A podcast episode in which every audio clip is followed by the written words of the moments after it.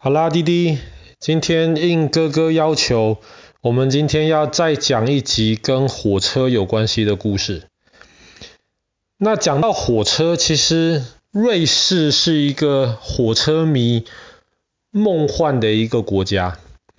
为什么这么说呢？因为其实全世界有很多条很有名的观光铁路，其实都有经过瑞士。比方说好了，很有名也非常贵的。东方快车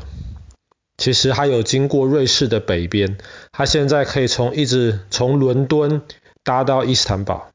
诶，现在好像不能搭到伊斯坦堡，现在好像是搭到威尼斯，但是还有经过那个瑞士的北边。然后比方说瑞士最有名的，其实就是伯莲纳快车，以及我们今天要讲的冰河快车。冰河快车跟伯联纳快车其实是可以连在一起搭的，它基本上穿过了整个瑞士的南边，从瑞士的西南边一直可以搭到瑞士的东南边，然后从那边经过伯联纳山口，能够到意大利去。列车很有名，它的名字虽然其实是快车的意思。Express 快车，或是有人叫它冰河特快车，但是它却是全世界有名的最慢的特快车。该怎么说呢？它大概不到三百公里的路程，它要开大概八个小时到十个小时左右。那么这个速度你怎么样听起来都不会是快车啊。我们通常讲到快车，我们会觉得好像是高铁这样子的速度这样。其实它快车原来的意思指的并不是这种像高铁一样的特快车，它原来的意思指的是因为它中间很多小站、小村庄，它不停，它只停几个相对比较大的点，所以这样子其实就已经符合了英文里面这个 express 快车的这个意思了。那为什么冰河列车这么有名呢？当然，一方面是因为它周围看到的风景真的很漂亮。第二个也是因为它在修建这整条铁路的时候，其实这整个工程的这个难度是非常高的。为什么工程难度很高呢？讲到这个，那其实等弟弟长大的话，那爸爸可以带你去看瑞士的这个地形图。瑞士基本上都在阿尔卑斯山里面，但是特别是瑞士的南部，这个山更高。而且你如果看这个地形图，你会发现瑞士南部的山大多数是这种纵向的方向，它是从东北边往西南边的方向走。那么在山跟山中间就有很多的河谷、山谷。山谷当然是比较低的地方，然后大多数的这些村庄或是城市，其实都在山谷里面。那么传统上呢，我们可以想象，要修铁路的时候，特别是在以前一两百年前要修铁路的时候，这些工程师最希望的就是能够在山谷中间的平地修铁路。欧洲其实有几条大河。有大的水系，比方说多瑙河。多瑙河是往东边流的。多瑙河本身没有在瑞士里面流，但是多瑙河的水系，它有一些支流，其实是发源自瑞士北边的。那么另一条叫莱茵河。莱茵河这几天很有名，是因为缺水的问题，让莱茵河上面基本上已经不能开船了。那么莱茵河自己还有它的很多支流，其实也都是来自于瑞士山顶上面的这些雪水。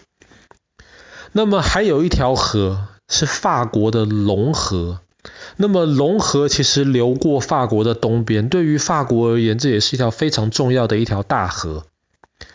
这三条河都跟瑞士有关系，但是因为瑞士的那些山的走向。特别是莱茵河跟融河，它们基本上在瑞士中间相距最短的时候，大概就才十几公里而已。可是就是因为这十几公里中间其实还是被高山隔开，所以这两条水系其实是没有办法接在一起的。那么弟弟，你就可以想象当时一百多年前的这些工程师，他们在修建这些铁路的时候，其实是非常非常困难的事情。那么冰河列车呢，它总共不到三百公里，可是它有快三百座桥，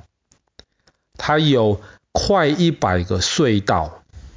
而且总共快三百公里的路程。它上上下下、上上下下总爬升超过五千公，最高的山其实爬升的这个高度还要高。然后这条铁路的火车其实它同时是可以使用一般的那个连接器，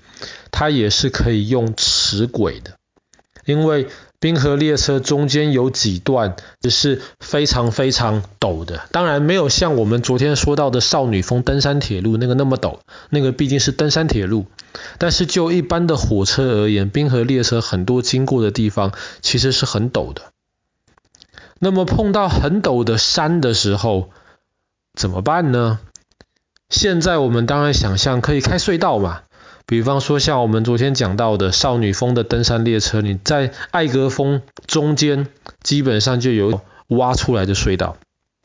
可是，在以前，特别是在这种冰天雪地的地方，这个隧道其实非常非常难挖。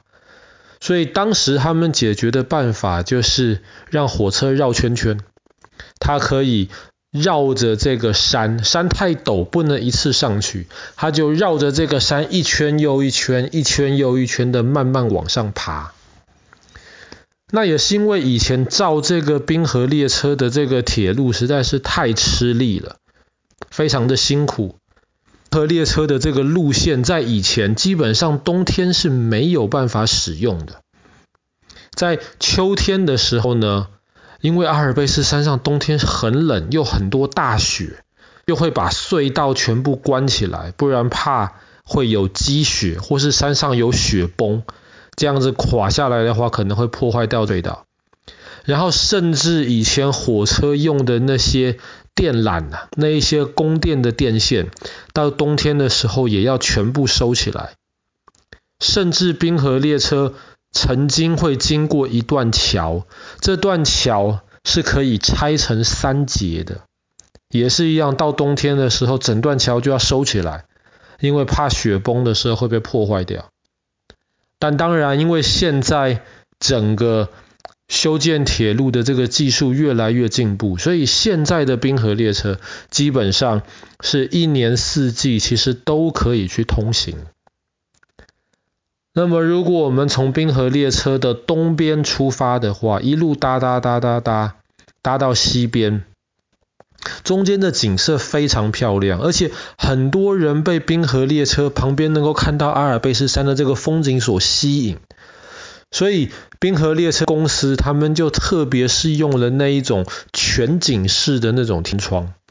就是即便是在那个火车里面的那个屋顶的部分，其实都有。一些是做成透明的，让你窗户看到外面的风景。那抬头起来看到上面，其实上面窗外的这些高山看起来也是非常非常的震撼。可是最震撼的，也是最有名的一个目的地，就是当冰河列车开到西边的这个终点站的时候，会到了一座小城。这个小城叫做策马特。策马特是一个很特别的一个地方，是因为在这个小城里面，除了警察车之外，基本上是不可以有任何使用油的汽车进去的。所以在以前，策马特基本上你只能搭火车到这个地方，你没有办法用其他的方法能够进入这个地方。当然，现在因为有越来越多的这个电动车了。所以，因为电动车不会造成这种废气的这种环境污染，所以电动车被允许进入这个小村庄。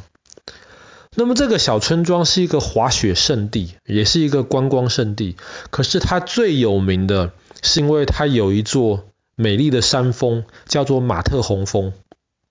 我们昨天讲故事的时候，有大概讲到一下马特洪峰，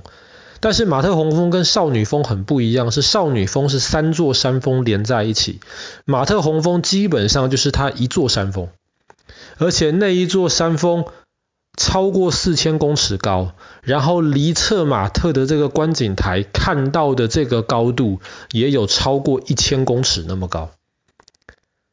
而且马特洪峰长的形状很特别的是。它山峰的部分是那种非常非常陡的，没有到几乎垂直，但是是非常陡的一个倾斜度，而且就像是一个金字塔的形状这样子。它有四个面，正好就对应着东西南北四个面，然后每一个面其实下面都有一个冰川，就是马特洪峰上面的流下来的这些积雪，它们融化变成水之后。哦，没有变成水啊，它们就是在上面的那个积雪，然后就会变成冰川，从这四个方向这样子流下来。那马特洪峰的形状很漂亮，很有特色，所以昨天爸爸说的，连巧克力上面其实都可以看到马特洪峰的那个形状。那也是因为它这么陡，然后又只有它那一座，其实爬上马特洪峰。比我们昨天讲到那个非常非常难爬的艾格峰的时间还要更晚，特别是马特洪峰的有一面山坡，其实是大概五十年前才被人家征服的。那么现在也有很多人，他们登山者他们会想去试着征服马特洪峰，那么也是有一条比较容易轻松一点的那个路线。当然，对于像爸爸这样子的人而言，还是非常非常的困难，所以。像我们可能就希望有一天能够搭着冰河列车，然后到策马特这个地方，能够亲眼的见识一下这个瑞士非常有名，然后形状很特别又漂亮的一座山峰——马特洪峰。好啦，那么我们今天的故事就讲到这边。瑞士非常有名的一段铁路——冰河列车。